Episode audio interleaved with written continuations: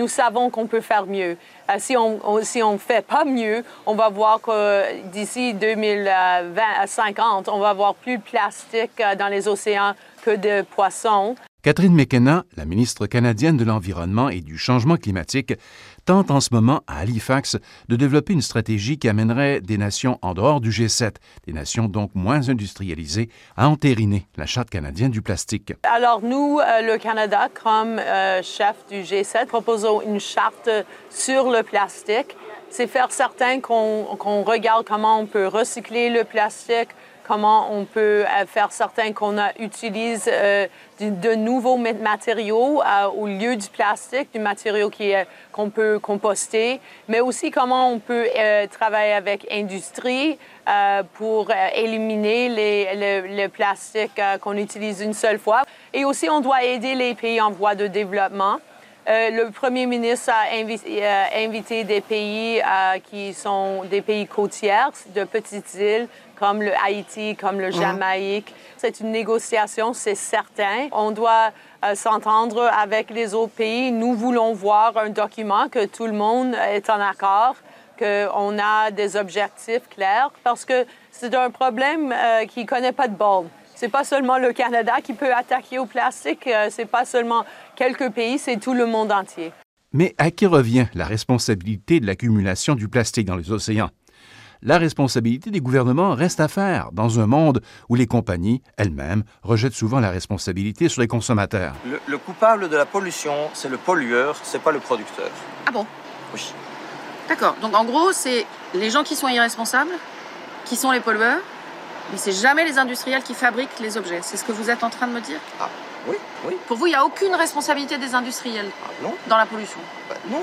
Selon la journaliste française Sandrine Rigaud, de gros vendeurs de plastique financent des publicités qui misent sur le recyclage plutôt que sur une moins grande utilisation de leurs produits. En commençant cette enquête, en travaillant sur le sujet, on se dit bah c'est vrai que finalement la faute elle est euh, elle est celle du jeteur euh, qui ne va pas mettre ses, ses, emballages en plastique dans la bonne poubelle, euh, les gens qui mettent qui laissent leurs déchets sur la plage.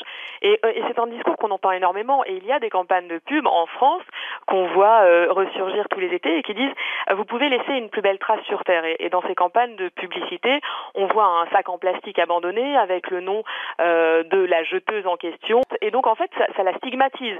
Et c'est entré un peu dans, dans, dans l'idée, euh, euh, voilà, dans, la croyance populaire qu'effectivement la pollution c'est de notre fait. Alors c'est vrai qu'on a tous une part de responsabilité et qu'il ne faut absolument pas euh, laisser traîner ces déchets. En revanche, pointer le consommateur, ça permet de ne pas se poser la question de fond qui est celle du mode de production. Est-ce qu'aujourd'hui, on a besoin d'autant de plastique? Est-ce qu'il n'y a pas des alternatives au plastique? Est-ce qu'il n'y a pas une surconsommation de plastique?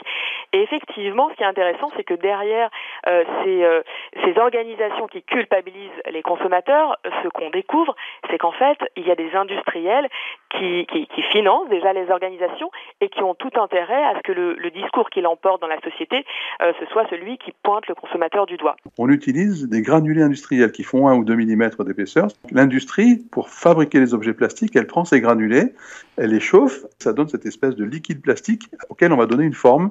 à ce moment-là, on arrive à avoir des objets. L'océanographe François Galpani, responsable du projet Environnement à l'Institut français de recherche pour l'exploitation de la mer, explique. Et donc, il y a tout un problème lié à l'utilisation de ces granulés industriels, si vous voulez, et ça représente en mer, à cause des accidents ou des problèmes de transport dans les usines, c'est-à-dire qu'on envoie ça dans les eaux de ruissellement et autres, et après dans les rivières et ça vient à la mer, disons qu'on arrive à peu près à 10% de microplastiques en mer qui sont directement issus de l'industrie sans avoir été euh, utilisés pour la fabrication de divers objets. Et puis après, donc, ces microplastiques dans les cosmétiques. Mais là, par contre, dans la réalité, ce sont des, des quantités qui sont assez faibles par rapport, si vous voulez, à l'ampleur du problème et aux apports diffus ou de granules industriels. Un reportage de Radio-Canada International.